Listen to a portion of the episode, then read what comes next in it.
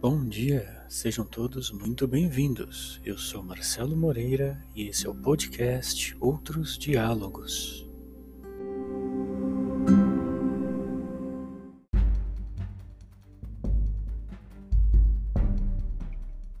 O episódio de hoje é um conto. Se chama Quase e foi publicado em 14 de setembro de 2012 no site Novos Escritos.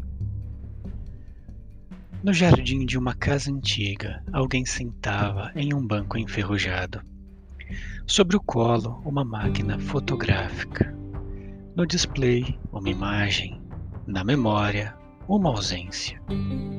O brilho da imagem ganhava força conforme a penumbra do sol, já posto, ia dando lugar às trevas. O banco ficava de frente para a casa, na qual o escuro marrom da madeira antiga gradualmente se transformava em um acinzentado pesado, quase negro. Nenhuma luz na casa, nenhuma luz na rua atrás do observador. Na mente, uma profunda saudade, inspirada pela foto. À saudade associava-se o espanto. Ignorava quem era a pessoa da qual sentia tanta falta. Ignorava até mesmo quando teria batido aquela fotografia. Tudo o que via eram as costas de um homem velho, sentado no mesmo banco, mirando a mesma casa. A saudade e a angústia por ignorar de quem sentia tanta saudade crescia de forma exponencial, chegando ao desespero. Lembrou-se de quando leu, em algum dicionário, o significado do verbete angústia. Vinha à mente definições como aperto de coração, estado de, de exagerada ansiedade, aflição, sofrimento, etc. Sentiu-se mergulhado em água gelada, profunda, escura, densa. Era incapaz de subir à superfície. Era incapaz de respirar. Precisava reencontrar o objeto de sua saudade. Precisava eliminar aquela ausência. Quando o desespero mostrou-se insuportável, levantou. Correu até a porta, mas foi incapaz de abri-la.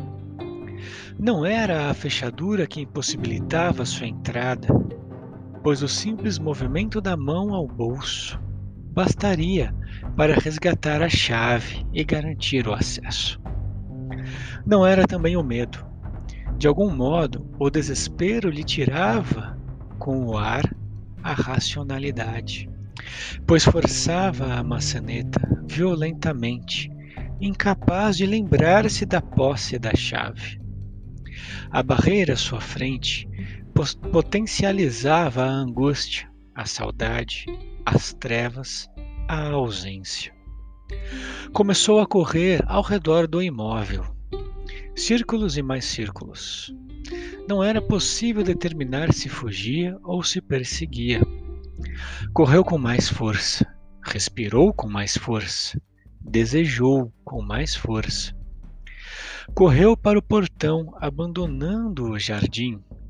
Com os dois pés no pavimento externo, deteve-se, recuperou o fôlego.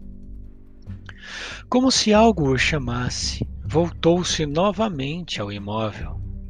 À sua frente, uma casa quase negra. Entre ele e a casa, um jardim. No jardim, o escuro contorno de um banco enferrujado. Ajoelhou-se. Não por qualquer desespero de prece, mas por falha em suas forças. No banco percebia a silhueta de um homem velho, de costas, mirando a casa. Pensou em chamá-lo, mas faltou força e voz. Ergueu a máquina, fotografando-o. Levantou para ter com o velho o qual se levantou no mesmo instante, correndo até a porta, lutando contra ela. Viu o homem correndo ao redor da casa. Decidiu descobrir seu rosto. Perseguiu-o. Sempre um passo atrás, sempre incapaz de tocá-lo. correu com mais força.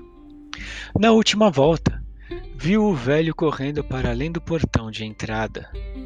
Sem forças para persegui-lo, sem fôlego para chamá-lo, derrotado, sentou-se no banco, mirando o pequeno pedaço de tecnologia em suas mãos. No display, uma imagem. Na memória, uma ausência.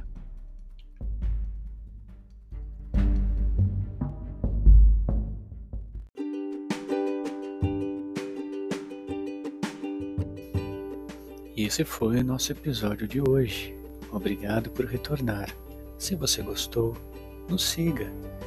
Se não gostou, envie-nos suas críticas, sugestões, dúvidas. Lembre-se, devemos sempre dialogar. Até a próxima.